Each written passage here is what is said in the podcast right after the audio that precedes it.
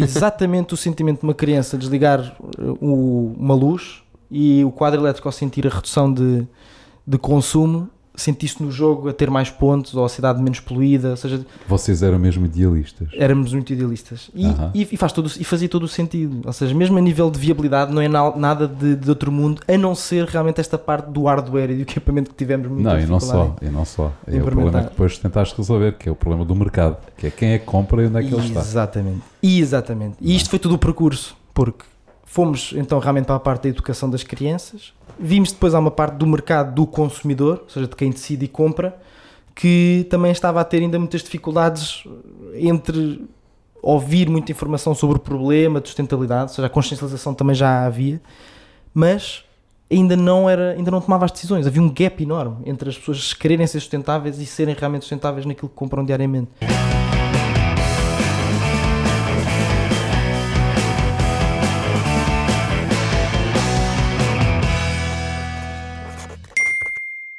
Ora, sejam bem-vindos a mais um Bitalk, um podcast que não é de comida, mas de negócios à portuguesa.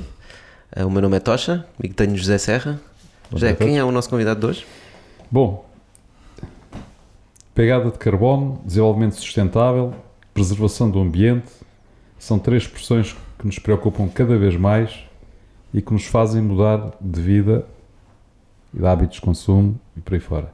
Oh, pelo menos deveriam fazê-lo. Hoje vamos falar com o Sérgio Ribeiro. O Sérgio é um dos fun- cofundadores da Planet Earth, precisamente um negócio direcionado à sustentabilidade. O Sérgio interrompeu a preparação do ambicioso evento World Gathering 2020, que terá lugar em Lisboa, já no final de abril, para podermos falar hoje dos temas que nos interessam a todos. Certo, Sérgio? Certíssimo. Sérgio, olha, muito bem-vindo. Muito Ah, obrigado. Obrigado por pelo, teres aceito o convite. obrigado pelo convite. Um, antes de saltarmos para sustentabilidade e Planeteers, uh, nós gostávamos de perceber um bocadinho melhor o teu percurso. Uh, eu sei que tu és formado em biotecnologia. Sim, é verdade, é verdade. Como é que isso começou e porquê que tu escolheste biotecnologia? Eu Acho que foi a primeira lição de vida que recebi logo, que é nunca sabemos o que é que a vida nos espera, não é? E, e há um percurso que vamos aprendendo enquanto vamos caminhando. E andando anos atrás, até posso fazer as contas, cada vez torna-se mais difícil, mas há cerca de. Em 2008, faz 12 anos, eu achei que realmente o meu percurso que queria seguir era biotecnologia. E Porquê que achaste que era biotecnologia? é, o curso é Engenharia Biológica no técnico. A área da biotecnologia sempre fascinou, eh, talvez por uma parte minha, muito de, de interesse na ficção científica, na parte da genética, dos novos combustíveis, da nova energia. Sempre gostei muito destas temáticas. Portanto, já estava muito ligado à sustentabilidade e ah, ao clima e ao ambiente. Já, de alguma forma, eh, sim, mas naquilo que eu acho que estava mais ligado era na questão da inovação. Estava muito, eu adorava a questão futurística da inovação e da inovação para o bem, ou seja, que nos direcionasse para um caminho certo. Ou seja, foste atrás de um sonho. Basicamente. É? E, do- e talvez do interesse muito pessoal daquilo que é, ah, talvez, de tudo que via à minha volta. Não é? Nós somos uma esponja daquilo que vivemos, e dos filmes, das histórias. E eu sempre gostei muito e muito absorvi conteúdo desta área da ficção científica, do futuro e de ver como é que, como é que nós, seres humanos, projetávamos nestes formatos o nosso futuro. E a biotecnologia achei sempre foi, era o futuro. Achei na parte da genética, dos biocombustíveis. E quando entro no técnico, acabo por fazer eh, o percurso normal, digamos assim. Tinha 5 anos pela frente de, de mestrado, e de, de licenciatura e mestrado.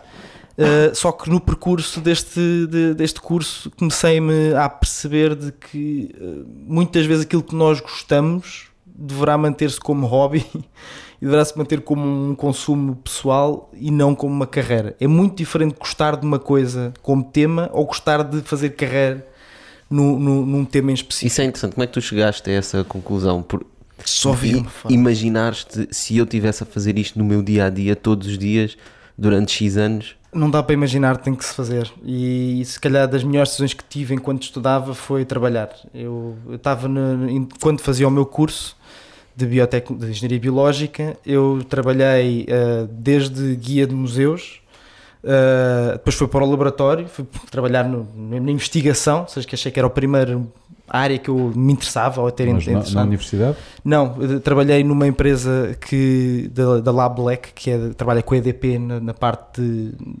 de monitorização, investigação sobre as águas das, das albufeiras e eu estava especificamente a trabalhar em perceber qual é que era a influência dos micróbios e de, de, dos, dos seres vivos mais pequenos, digamos assim, na corrosão dos materiais, porque estava a verificar uma corrosão que não se justificava quimicamente, mas biologicamente.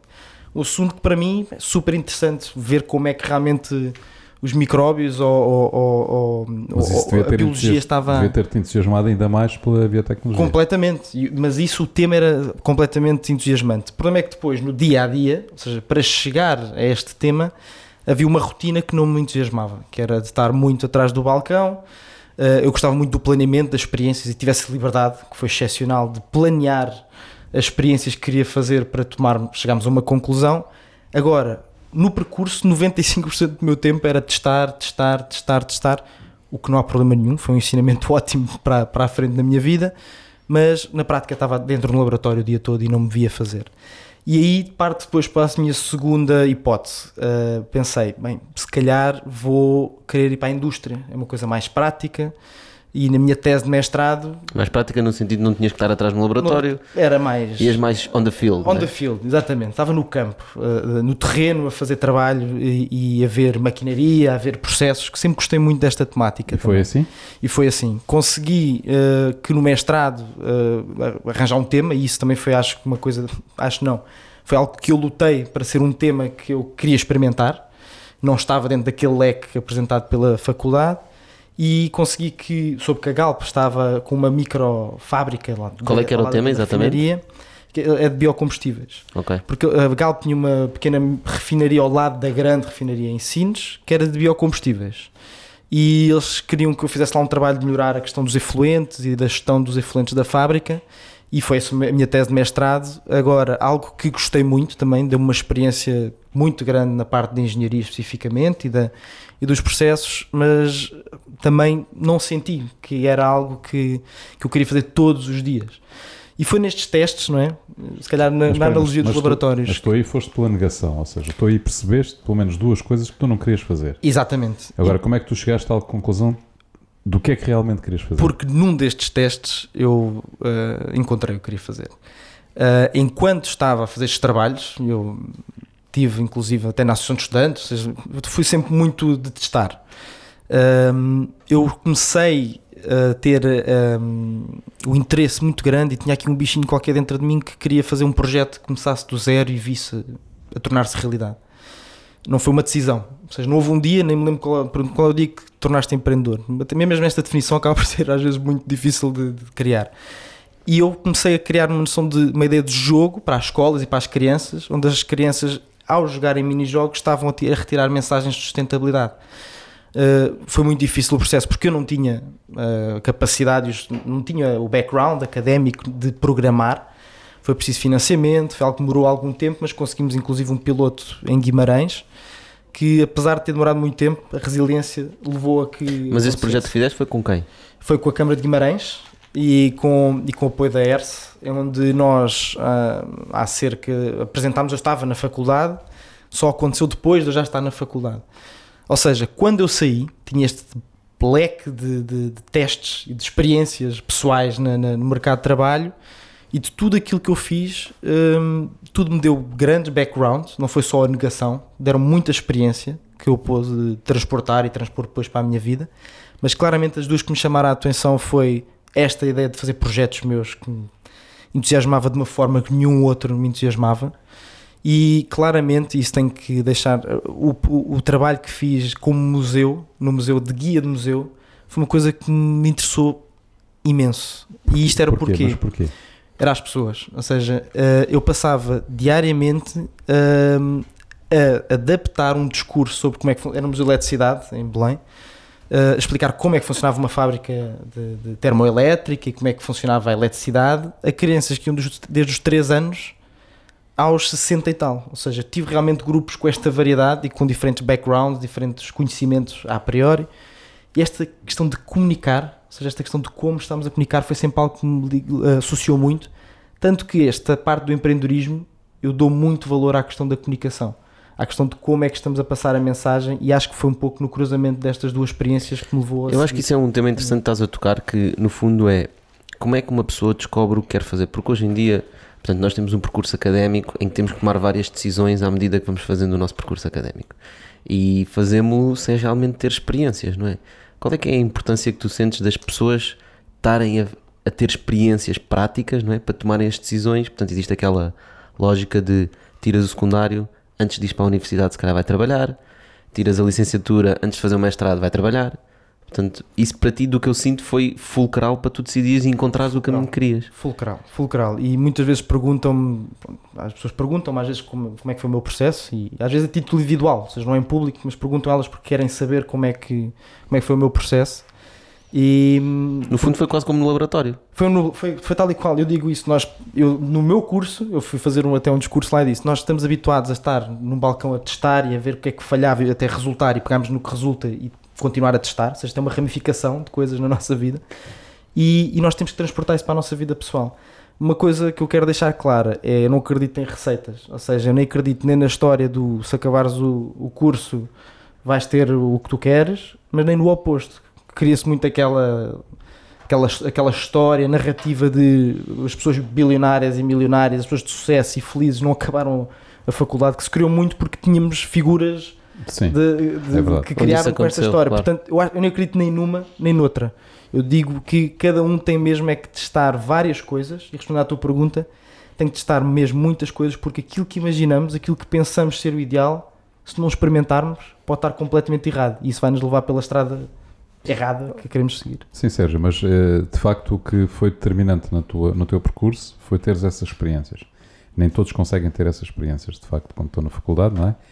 Agora, eh, se calhar uma das formas de o fazer, e já, já temos falado sobre isso, é efetivamente as pessoas depois de tirarem, depois de tirarem o- o- os dois anos, diremos assim, ou os três anos de, os três anos de, de, de- de faculdade, antes de fazerem o mestrado, pelo menos terem uma experiência de trabalho que lhes permita orientar-se melhor sobre o que é que eles querem fazer efetivamente, não é?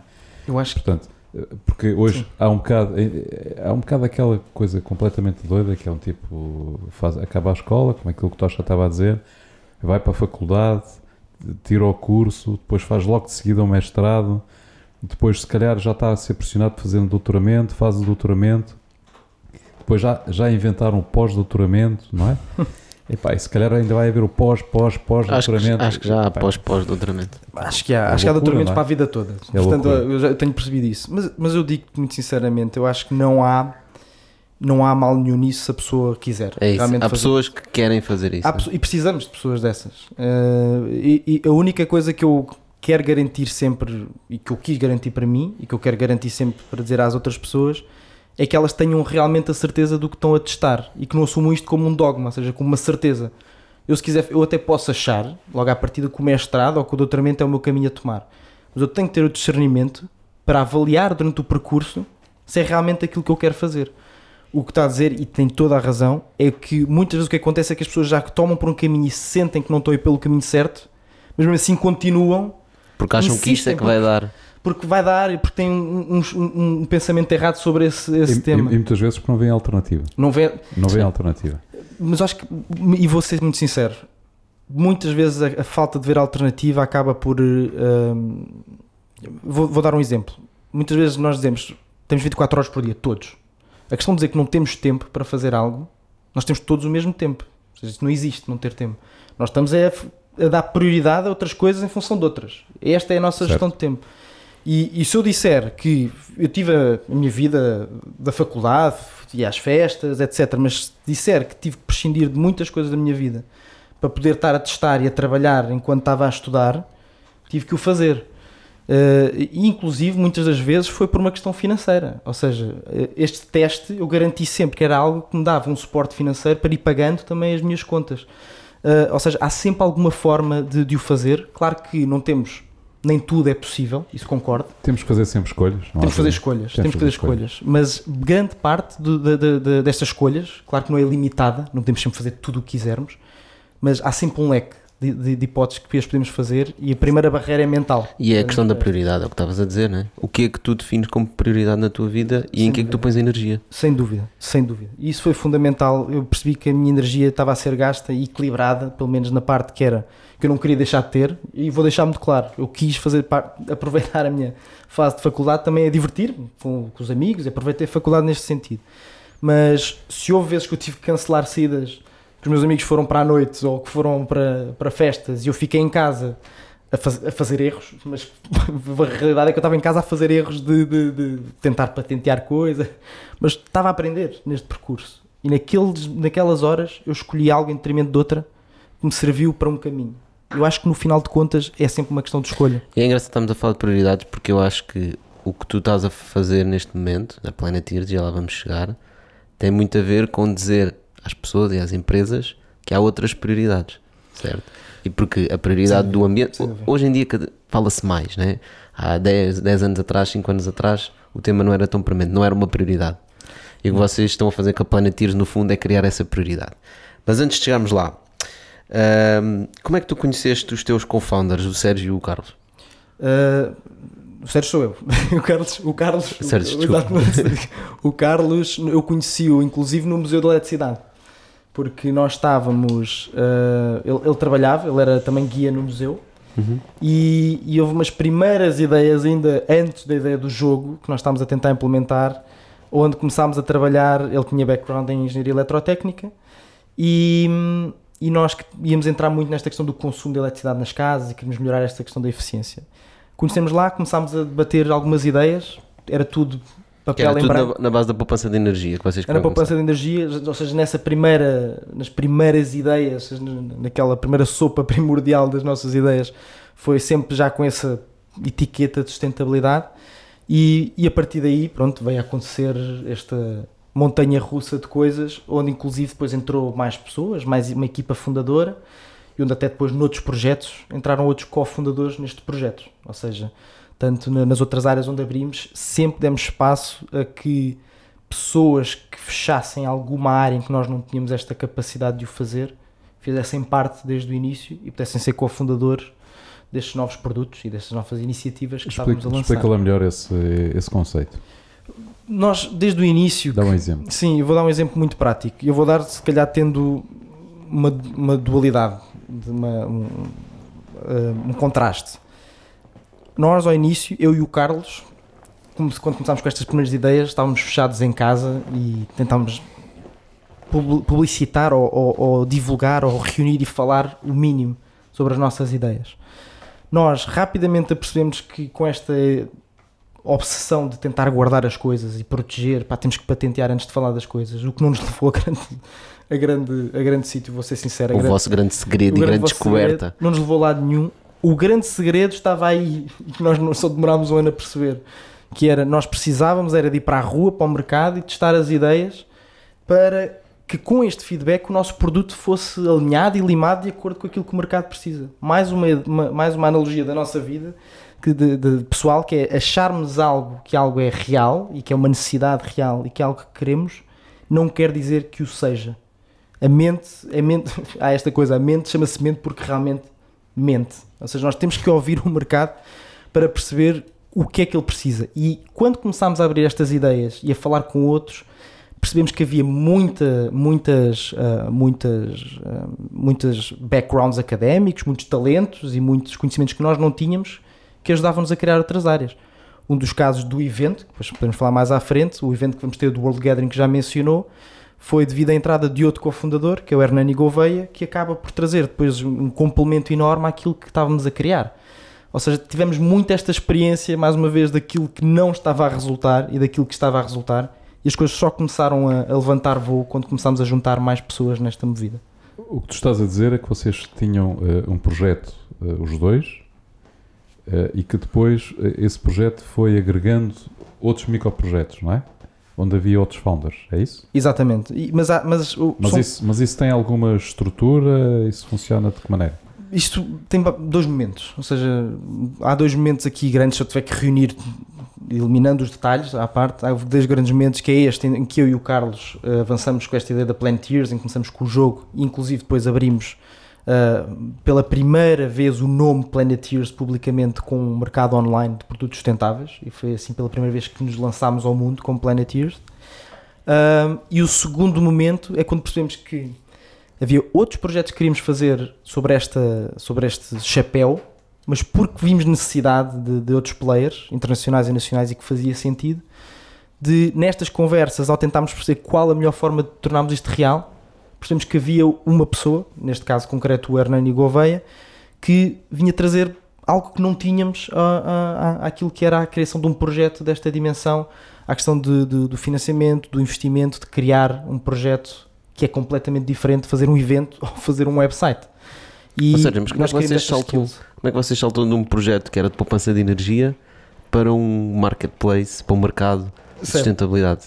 A ouvir, mais uma vez. Nós... Foi aí que você estavas a dizer que vocês tinham uma ideia, foram falar com várias pessoas. Exatamente. Nós, até, até vou ser muito, agora indo ao detalhe desta parte, muito transparente naquilo que foi a ideia de. Nós tínhamos a ideia de ter algo que se pusesse numa, num quadro elétrico, ou seja, já se fala muito, os smart meters, isto já existem, que e até há outros produtos que são comercializados para ter um, em tempo real o contador, e nós queríamos isto ligado, um, ligado ao software, ou seja, que as, as, pessoas estão a usar para que pudessem ter sempre alguma noção do que é que estavam a gastar em tempo real, porque há uma coisa que ainda acontece hoje em dia que é no final do dia acontece sempre uma surpresa da energia. Uh, o problema foi, uh, ao irmos para o mercado, vimos que havia vários desafios que nos levavam para outras áreas de negócios, onde o primeiro desafio logo era este produto que se metia na, nas tomadas elétricas. Ou seja, ainda não havia, uh, ainda não havia penetração de mercado destes produtos para termos um, um, um, público viável para começar a usar estes dados.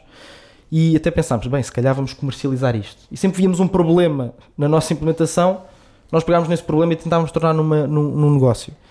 E, e, começámos a ver grandes empresas e, e, e, outros movimentos tentar implementar isto, mas havia um problema tecnológico, havia um problema ainda de mercado e de maturação do, do público para este tipo de produtos onde aí sim passámos depois para o jogo. Mas as soluções já existiam, não é? As soluções já existiam, o problema é que não havia mercado ainda suficiente, era para aproveitar, porque nós precisávamos era destes dados de, de, de que vinham da, do, do quadro. Vocês trabalhavam real, os dados, não, não eram os equipamentos? Só, exatamente, exatamente. E, e quando fomos para tentar resolver este problema havia outro, todo um outro mundo que nós no momento não o queríamos uh, uh, atacar e, e focámos noutra coisa, e daí o jogo. Ou seja, percebemos, ou, ou resolvíamos este problema da, da, dos quadros elétricos e da, do tempo real, dos dados em tempo real do consumo, onde tínhamos EDP, Enel de Itália, Endesa, grandes empresas a fazer investimentos grandes e com fornecedores, mas mesmo assim estavam a ter alguma dificuldade de entrar no mercado.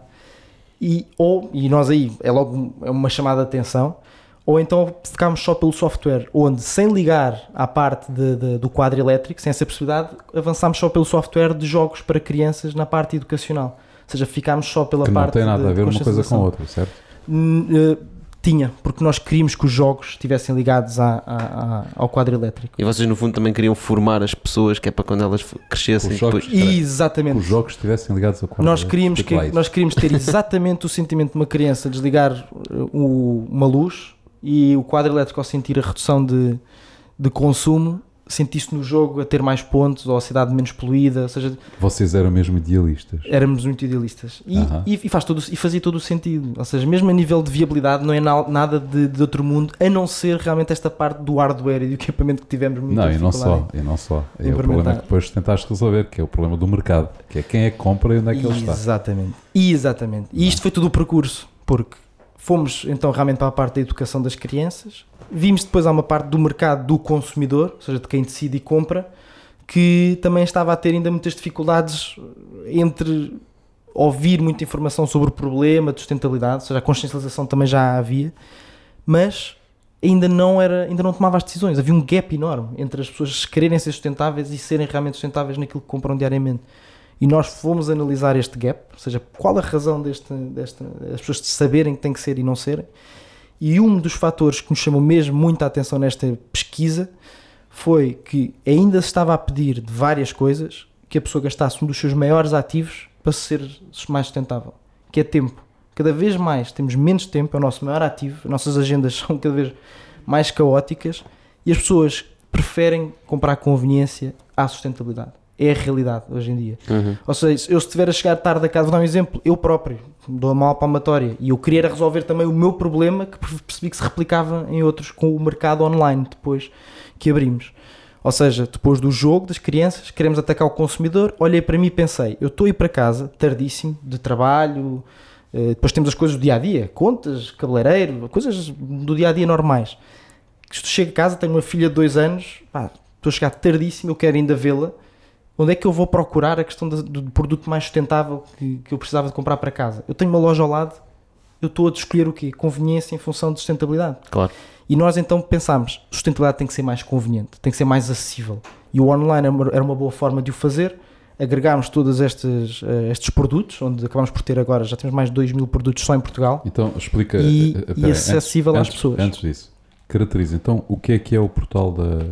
O Planeteers então lança-se depois destas ideias de jogos e de educação, lança-se para o mercado do consumidor uh, em junho, julho Portanto, de 2017. É um marketplace, não é? com um marketplace. Ou seja, o planetears.com nasce como um mercado online, um marketplace, que agrega estes produtos e vendedores de todas as partes do país que têm produtos mais sustentáveis, ajudando a chegar ao consumidor. Como é que vocês escolhiam os produtos para entrarem no, no, no site? Nós temos pessoas internas que são engenheiros ambientais da equipa, logo desde o início da primeira equipa que criámos, e, e, foi sempre à base de muitas parcerias. Ou seja, também uma da. E fomos melhorando. Nós tínhamos sempre um, um questionário que, para, para garantir e verificarmos se os produtos realmente eram sustentáveis a nível do material, a nível do tipo de como era produzido, a nível da, da reutilização, ou seja, da saúde, ou seja, também de vários fatores do, do, do fair mas, trade. Mas diz uma coisa, vocês faziam isso de forma proativa, ou seja, vocês diziam, epá, nós precisamos de um produto nesta área, vamos à procura dele. Inicialmente sim. Sim? Inicialmente teve que ser, ou seja, para mesmo popular, né? Vocês para popular, popular. Nós, nós inicialmente, até porque nós tínhamos uma questão que é o marketplace não pode lançar vazio.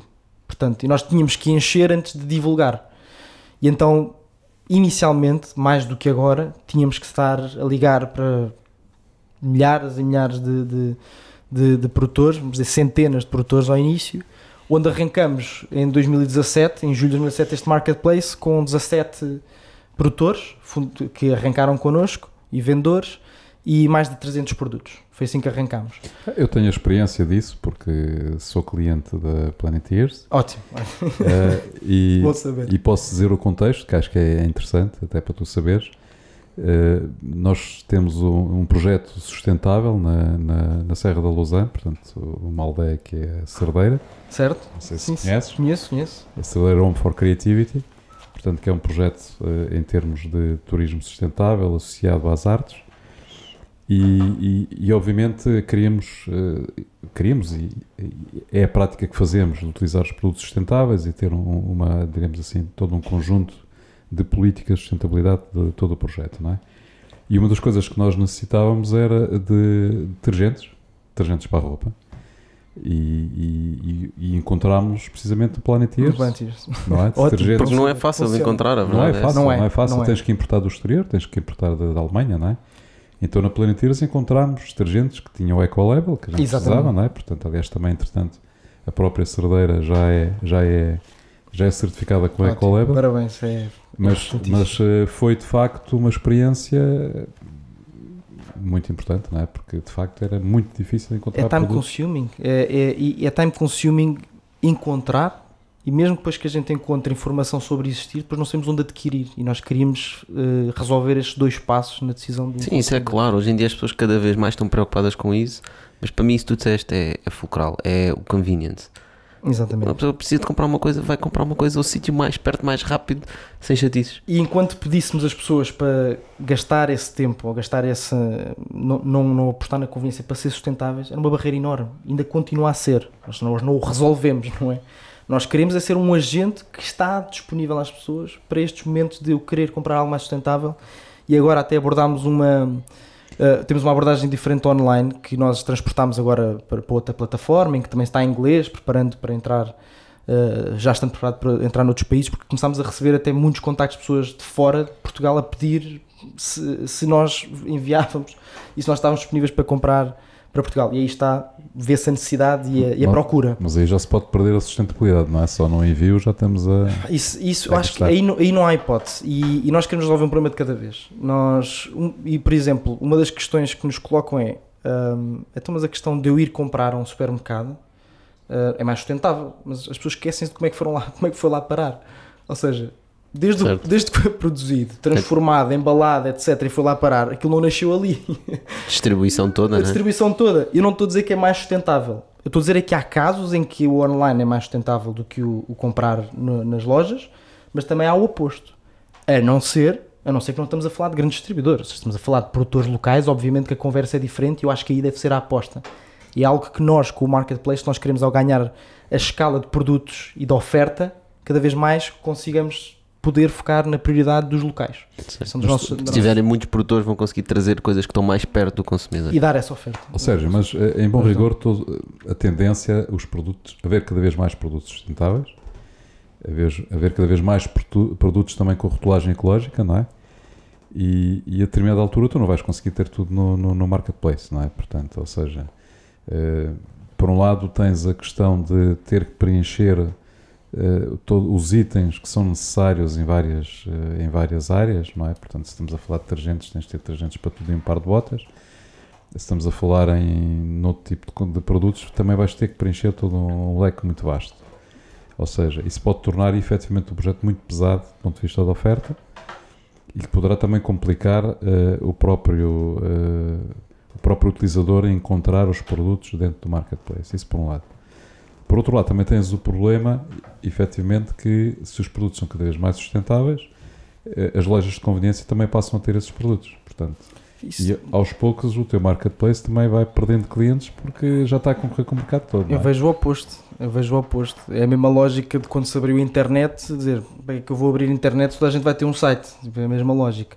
Nós queremos é que o nosso site passe a ser um sítio top of mind, que as pessoas confiem naquilo que estamos ali a oferecer neste momento de transição. Vocês querem ser uma Amazon, mas eu sei que quando vou comprar lá um produto, é um produto Há uma, há uma confiança daquilo que. Há uma confiança entre a marca e isso é, é a nossa prioridade máxima, haver uma confiança daquilo que nós, como Planetier, estamos a oferecer e a divulgar àquilo que as pessoas estão a comprar.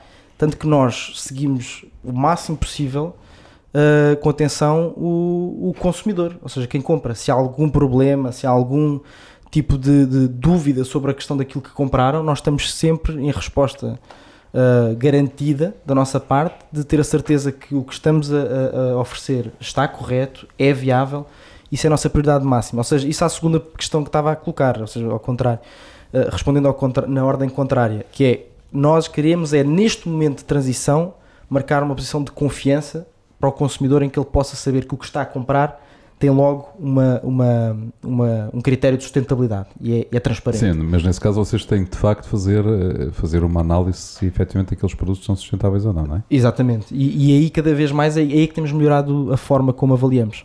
Nós, nós estamos a falar, imaginemos, isso é a parte pesada. É Então que vocês recusam produtos. Pois, essa é a parte mais, nós recusamos mais produtos. dura. Nós recusamos produtos. E isso tem a ver com a primeira questão que colocou, que é o tornar mais pesado.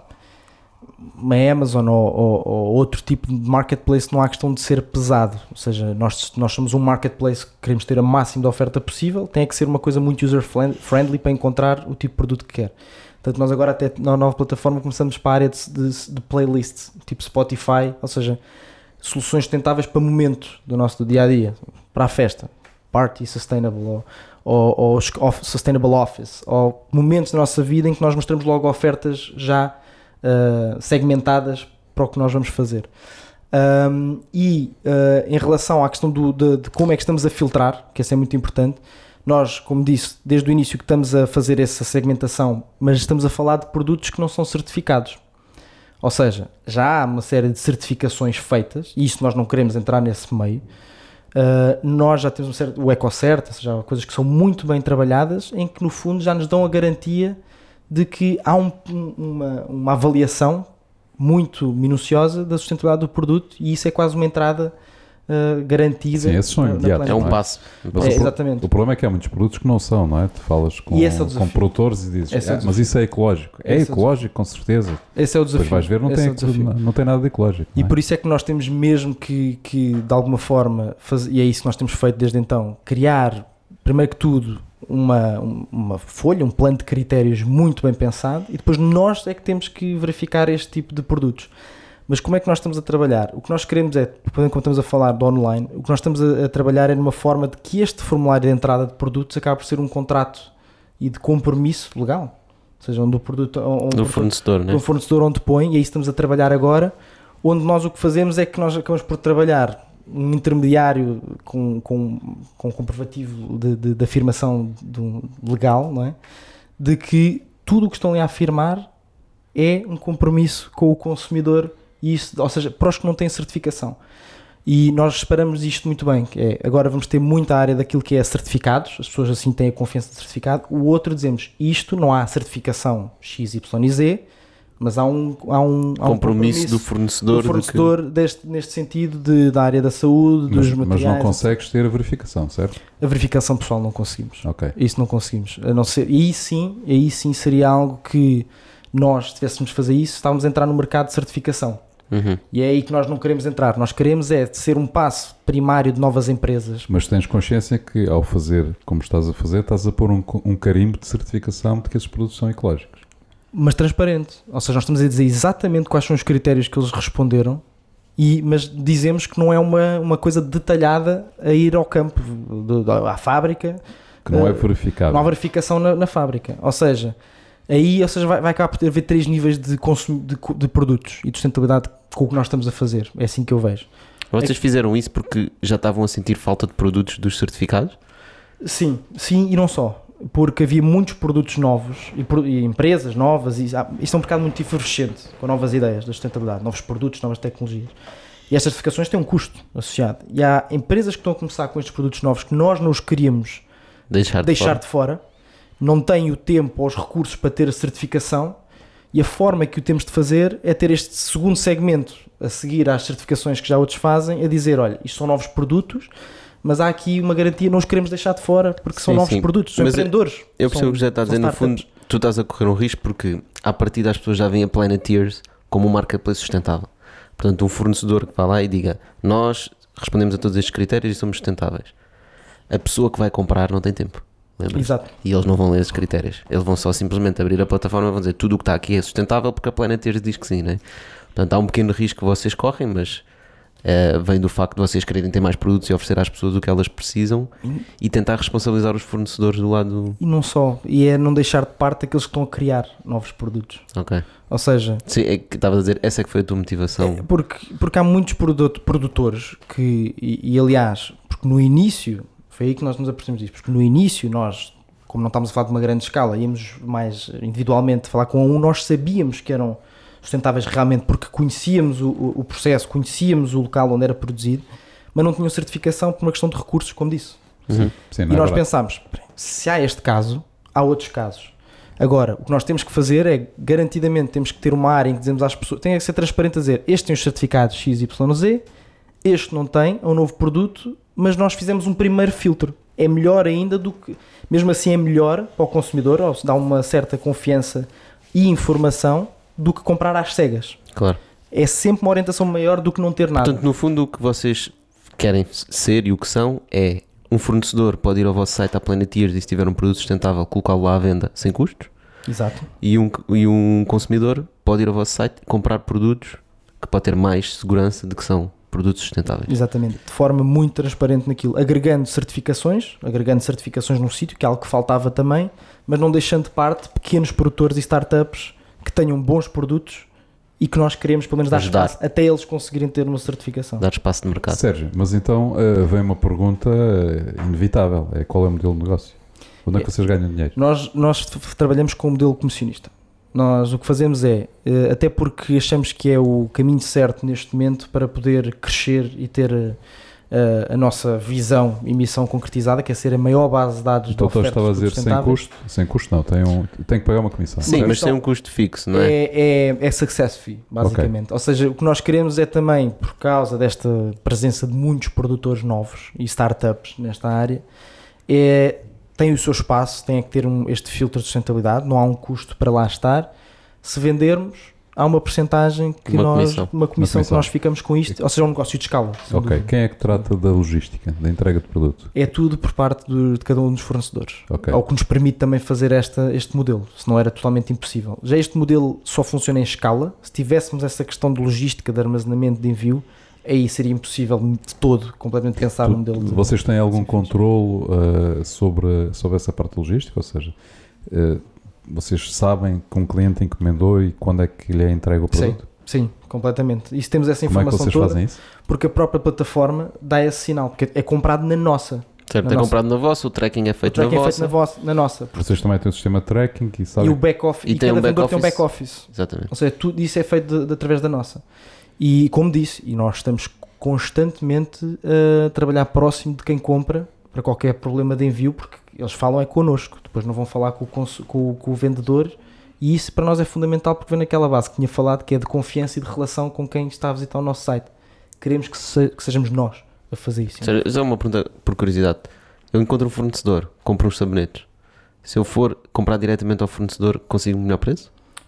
Depende. Há fornecedores que conseguem, que fazem a margem no nosso. A maioria não tem. A maioria, eles têm a percentagem de marketing do seu produto E em vez incorporada. de gastar em marketing, estão a, estão a dar uma comissão para É aquilo, olha, que é o vou, que faz sentido, vou-te fazer marketing, mas só me pagas se eu vender. certo? Basicamente é isto Marketing que estamos a. Estamos a dar uma montra, mas só é marketing performance. E isto para, para nós é um no-brainer e que vai nos permitir chegar realmente. Sim, para o consumidor é excelente, tem um local só onde pode fazer as compras todas. Exatamente. E nós temos visto ainda outra coisa curiosa, que é que, é, que nós, mesmo na questão do preço, nós temos visto que esta área de sustentabilidade, senti isto com o marketplace, precisa de concorrência dentro do próprio mercado de sustentabilidade. Porque nós tínhamos um produto, não preciso dizer qual agora, mas Estás a dizer que estás a precisar de concorrência. o mercado precisa, não somos nós. Pessoal, fica aqui um apelo, não é? Exato, a precisa. fazerem concorrência ao sério. Tem que fazer, não, e podem fazer, isso não há problema nenhum, porque, porque há concorrência e mesmo nós não somos o único mercado Claro, do claro. mundo que o faz. Nós temos algumas diferenças de, de, de- de segmentos onde estamos a, a dar oferta, etc., mas não somos o, o- o- único que o faz. Ah, agora, o que estamos a dizer é concorrência no mercado sustentabilidade do produto, ou seja, se temos um produto que é o único que tem ecolabel numa, num, num site ou numa, numa prateleira, não há concorrência àquela proposta que ele está a dar Isso é de, de mercado que é de ser sustentável. É verdade. Ele já pode- ele já pode apercebi comprar disso, é verdade. Ou seja, quando começámos a ver no online que começaram a haver produtos concorrentes uns dos outros, começámos a ver mudanças de preço para baixo. Ou seja, eles já estavam numa área comum a vender o mesmo produto sem a proposta diferenciadora dos restantes de serem sustentáveis, logo eles tinham que começar a trabalhar no preço também.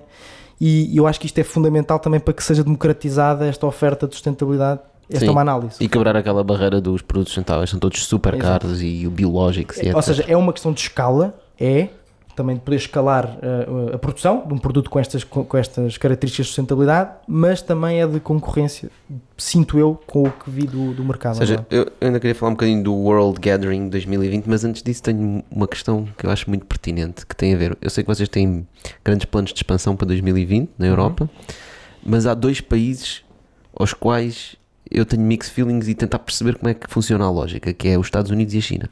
Certo, certo. E queria perceber um bocadinho quais é que são as tuas ideias sobre esses dois países e se vocês planeiam ir para lá, não, há barreiras, o que é que tu sentes sobre isso? Claro que há barreiras e eu acho que eu estou de longe sequer de imaginar as barreiras que me vão aparecer pela frente.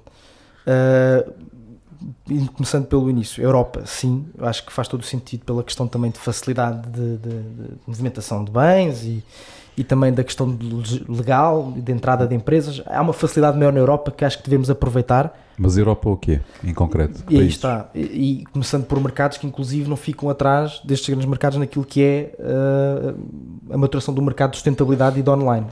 A Europa Central e Nórdicos claramente é um mercado que há muito potencial naquilo que é também pelo nosso modelo de negócio. Mas também há muita oferta já, não é? Nesses Há mais oferta, há mais oferta, sem dúvida. E isso vai ser um desafio extra. Mas não podemos de deixar de ir para um mercado que tem muito maior potencial naquilo que é a procura, até porque a nossa barreira não é só a procura de sustentabilidade, é o online em si. Portugal está muito atrás naquilo que é Certo. a média da compra online de outros, de, outros, de outros países. E isso para nós é logo a primeira barreira. Somos um mercado online, não é questão da pessoa querer. Ah, e vais ter, outro, vais ter outro desafio muito grande que é a parte da logística, não é? Porque nós, em termos de logística, estamos muito atrasados relativamente a outros países. Estamos, estamos. E, e- e- e isso vai voltando à, à questão do modelo de logística. Nós trabalhamos muito mais numa, num modelo de logística como o Etsy. Não sei se conhecem do o Uhum. Etsy, uma empresa que acho que fatura 40 milhões por mês, acho que um lugar assim, ou transaciona em produtos. Não quero dar, passar esse erro, mas é algo assim desta dimensão em que trabalha produtos artesanais. É um mercado online mas de produtos artesanais e, e- e artesãos. E eles o que fazem é comunicam a oferta com a procura ajudando a encontrar estes, produto, esta, estes produtores, o consumidor a encontrar estes produtores, mas depois é enviado pelo próprio fornecedor. E até, até essa questão, que já agora aproveito, muitos dos consumidores que compram na Planeteers, se compram de vários vendedores, acabam por receber de vários, Certo. de vários produtores. Cada um utiliza os seus, os seus meios de logística. E aí está outra vez a questão de olhar só para aquilo que nos chega. Porque, porquê? Porque quando se se tivéssemos um armazém, que é a questão de como outros funcionam, nós teríamos que todos os produtores enviarem os produtos para este armazém, para nós fazermos a logística lá e depois enviarmos para os, os consumidores. Basta ver um vídeo no YouTube dos, dos armazéns da Amazon para perceber Não, a aquilo é- loucura. Aquilo é incrível. A Aquilo é- loucura. Aquilo é incrível. E, é, e é- e é- aquilo é, é a ficção quase já a realidade, não é? Mas a nível de transporte, ou seja, de pegada, da pegada ecológica. da própria ok, estou a pegada a ecológica. Eh, Eu, imagina, eu se tiver, eh, eu se tiver um produtor ao lado da, ao, ao meu lado, ao meu lado, o produtor está ao meu lado, eu comprar online, mas os armazéns forem eh, no, no norte do país, eu vou estar a comprar online, mas vou estar a receber do, do- dos armazéns lá de cima. São duas, uma viagem Uma muito maior. Exatamente. Mais uma vez, isto da sustentabilidade é complexo, mas temos que ser muito realistas e objetivos nesta questão. Onde o que nós sabemos garantidamente que se o produtor enviar diretamente para o, para o consumidor, a pegada será sempre mais direta, é? ou seja, mais, Mais baixa. mais baixa, porque é direto o transporte. Vocês também estão no, na, na, na componente dos produtos parecíveis, de produtos agrícolas? Não. Sim, eh, nós começámos já com, a- com alguns destes, eh, muito também porque temos muitos produtores no interior eh, que, que fazem um trabalho excepcional. Desde o início da Anha Nova tem muitos produtores que começaram a trabalhar connosco, dando o exemplo porque foi, foram, estiveram connosco desde o início. E eh, agora temos que ter sempre, obviamente, a li- temos sempre a limitação dos parcíveis no, no comércio online Certo. e aí é uma limitação, como é óbvio.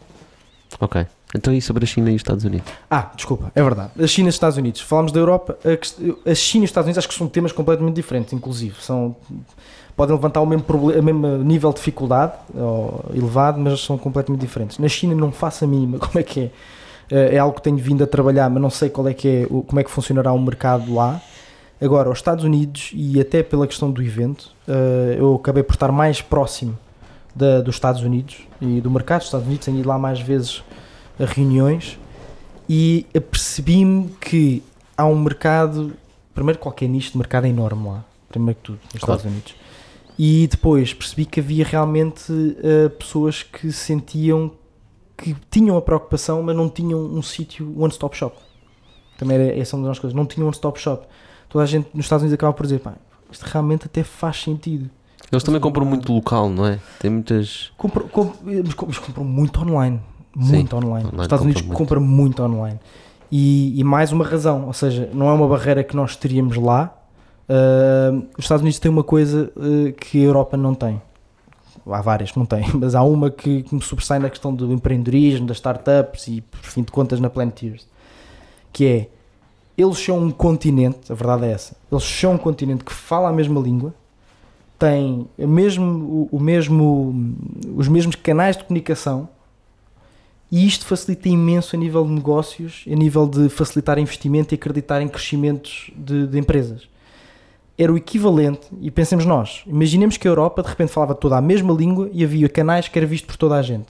Um golpe de comunicação de sucesso, ou seja, uma comunicação que era bem feita da empresa, feita no meio destes, o impacto de crescimento e de, de exponencialidade e de, Sim, e é logo para toda a Europa. é para toda a não Europa. E isto depois, vê depois, é, um, depois é, uma, é um dominó, um efeito dominó. Ou seja, tu vais a um investidor na Europa dizer que vais apostar no mercado europeu com este crescimento tal, ou seja, um crescimento exponencial, etc., uma projeção, a facilidade com que ele realmente vê isto possível na Europa vai ser sempre diferente de como vê nos Estados Claro. Unidos. E explica-se por estas razões. Até pela própria questão que eu te coloquei para que país é que tu queres ir, tu nos Estados Unidos não vais perguntar para que estados é que tu vais. Exato, exato. Até, Exato. po- até se pode começar, até se pode começar estrategicamente, pondo algumas bandeiras de comunicação em alguns estados.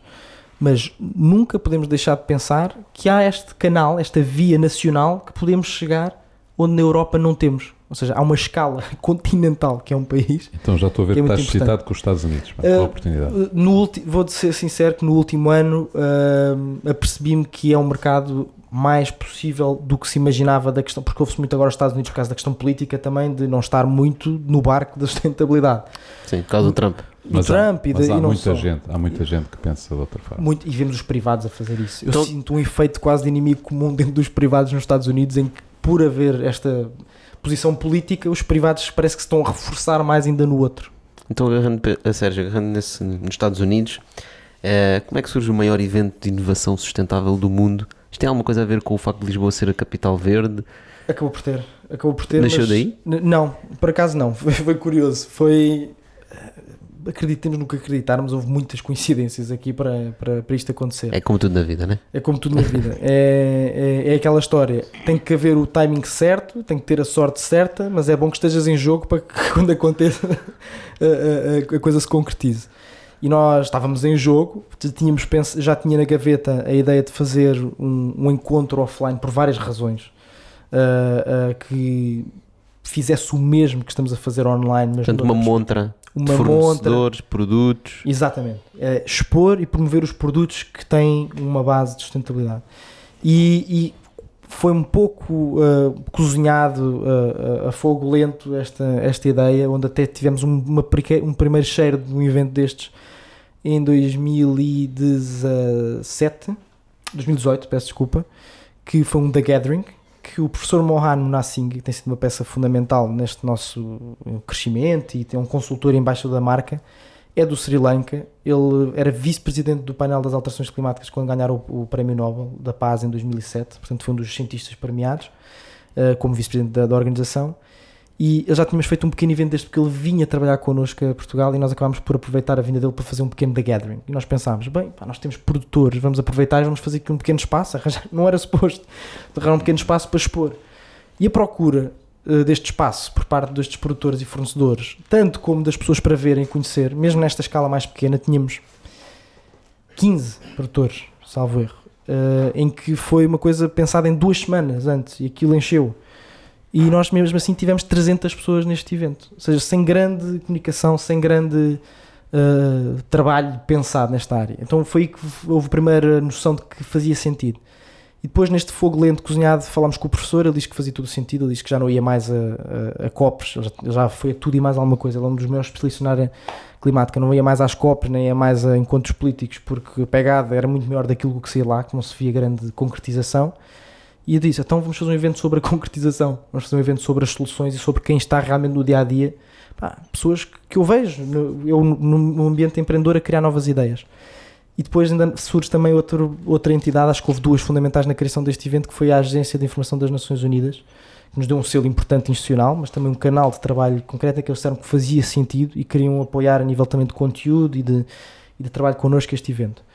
Tendo estas duas parcerias, avançámos, vimos que havia material e solo fértil para fazer este evento e aí sim depois uh, uh, percebemos que fazia mais sentido, sentido ainda quando Lisboa ganha a capital verde europeia para este ano e o governo No fundo, validou aquilo que vocês já queriam Exato, fazer, não é? exatamente. Tu disseste, é agora, é É agora. agora, é agora, exatamente. Isso eu digo sempre, é agora. Mas ali ainda mais ainda me deu força para dizer é agora. E o governo também, porque o governo tem se posicionado de forma muito ambiciosa e bem na questão de, de, de combate às alterações climáticas na energia, seja, as metas que o governo português em relação à média daquilo que são outros governos, nestes níveis, é muito ambiciosa. E acho bem. Sérgio, então Portanto, nós queremos explica, trabalhar nesse explica sentido. rapidamente o que é que é o, o, o evento. O que é que vai ser o evento? O evento Planeteers World Gathering é um encontro dedicado aos changemakers e às soluções, ou seja, ao empreendedorismo para a sustentabilidade e à inovação. Porque acreditamos que é apoiando estes que realmente vamos mudar as coisas.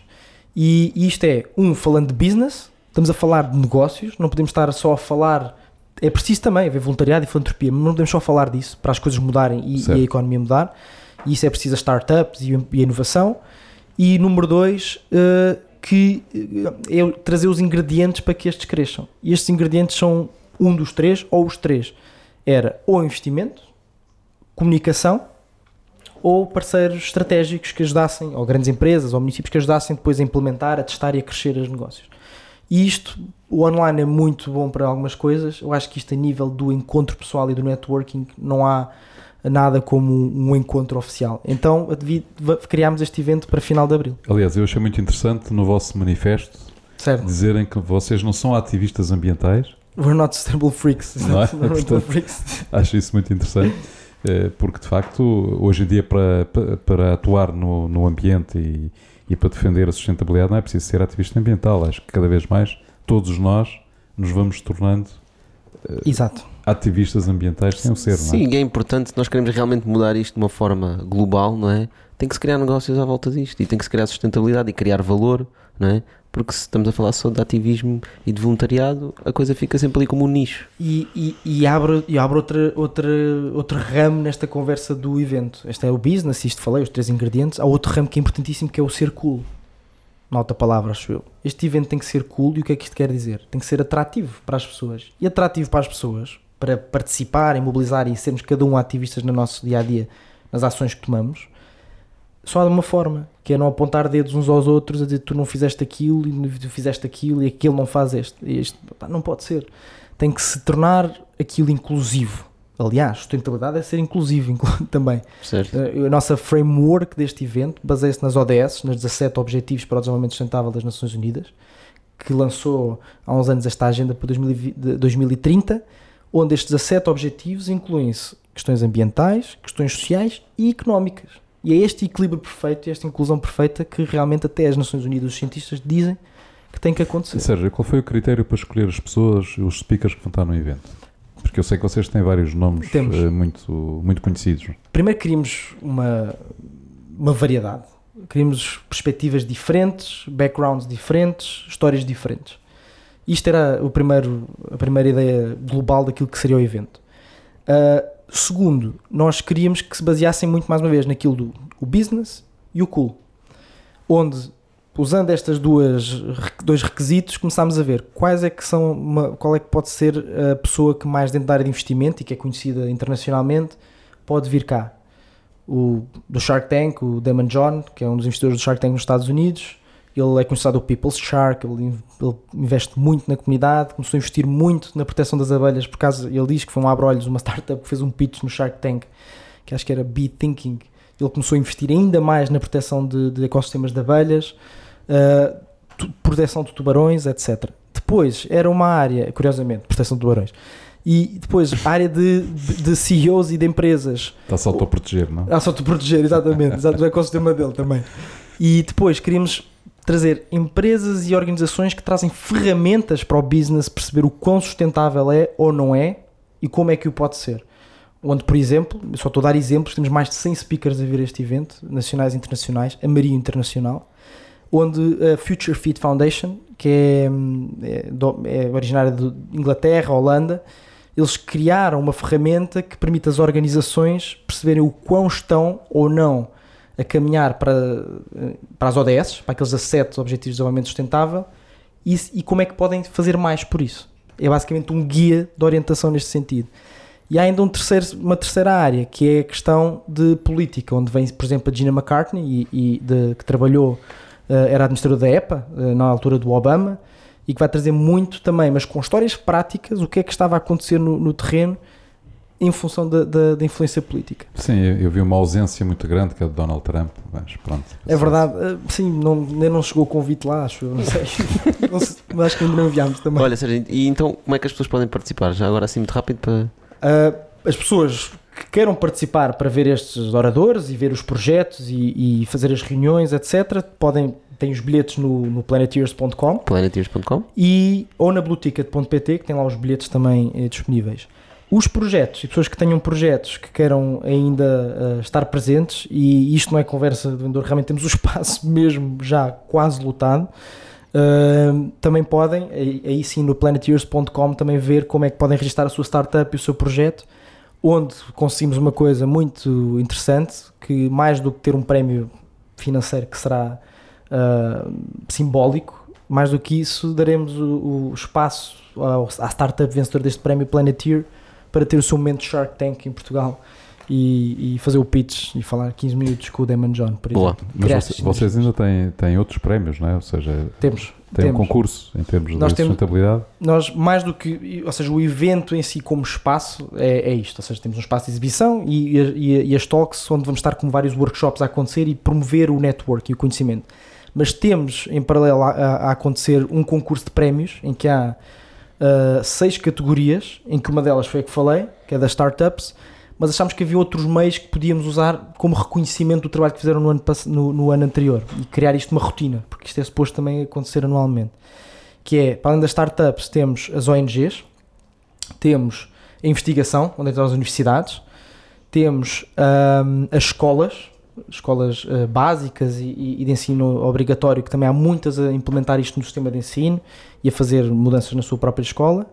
Temos de comunidades onde municípios e regiões podem dizer como é que estão a implementar as ODS ou estão a melhorar a sustentabilidade, mais uma vez, ambiental, social e económica dentro da sua região. E por último, que foi a última que criámos, porque achamos que faria todo o sentido, principalmente sendo o nome Planeteers, era dar um prémio Planeteers Cidadão. Ou seja, alguém que nós conheçamos, em que não, sei, não tenha uma organização, não tenha uma estrutura, mas que diariamente faça um trabalho que seja importante reconhecer, a nível social ou ambiental, aos dois, nós queremos também premiar eh, pessoas que, que alguém conheça e possa recomendar para ganhar este prémio. Muito bem, Sérgio. Acho muito interessante e fica aqui o apelo já no dia 23, 24 e 25, Exatamente, não é? de abril. E vocês ainda têm uns eventos um bocadinho antes. Uh, acontecerão outros side events que vamos anunciar, uh, tanto nas redes sociais ou no nosso site, mas o core event será mesmo 23, 24 e 25 de Abril na Altice Arena. Excelente. Ah, vamos à frigideira? Vamos à frigideira. Ah, pronto, Sérgio, nós temos aqui uma frigideira, sabes que isto é um bitoque. Certo, É, portanto- certo. Tenho aqui uma frigideira com vários ingredientes, vou-te pedir que escolhas um. Ok. É um envelope, tiras a pergunta, lês em voz alta e respondes. Ok, combinado. Os ingredientes. Portanto, são os ingredientes do bitoque, não é? Exatamente. Vamos aqui ao, ao ovo. É de galinhas de campo, é? É biológico, é, É ovo biológico, biológico. é biológico. Acreditas num planeta 100% sustentável? Não. Não há, eu eu honestamente não acredito em 100% de sustentabilidade. A nossa presença só aqui neste planeta tem um impacto pela nossa existência. Acredito também que não é preciso ser 100% sustentável para que consigamos viver daqui de forma equilibrada e com o que interessa. Ser sustentável interessa é fazermos de tudo para que tenhamos todos qualidade de vida em todo lado e sempre e de forma contínua. Não há animais com, com uma vida 100% sustentável? Não. Todos os animais têm um impacto, não é? O 100% sustentável, ou seja, que é tudo, é não ter impacto. E é impossível. A partir do momento que respiramos, não é? Que estamos Existimos, aqui, não é? somos carbono, nós somos carbono, temos uma pegada carbónica logo na nossa existência. E, e ao existirmos temos uma pegada. Mas o planeta não exige de nós isso também. Portanto, o, o planeta exige é que nós saibamos trabalhar de forma equilibrada, porque não precisamos ser 100%, precisamos de ser 50%, depende das áreas que estamos a falar, ou da escala que estamos a falar, eh, é o suficiente para sermos mais sustentáveis e continuarmos a viver com a qualidade de vida que todos devemos ter. Bem, Sérgio, olha, muito obrigado por teres vindo. Obrigado, eu. Obrigado, Eh, Sérgio. Muito O obrigado. Bitoque fica por aqui. Uh, para a semana temos mais um episódio. Portanto, já agora nos dias 23, 24 e 25 temos o World Gathering da Planeteers e para produtos sustentáveis, planeteers.com. Está à espera de que toda a gente contribua ainda mais para a sustentabilidade. Exatamente. Muito obrigado. Ah, obrigado, Sérgio. Obrigado. Obrigado.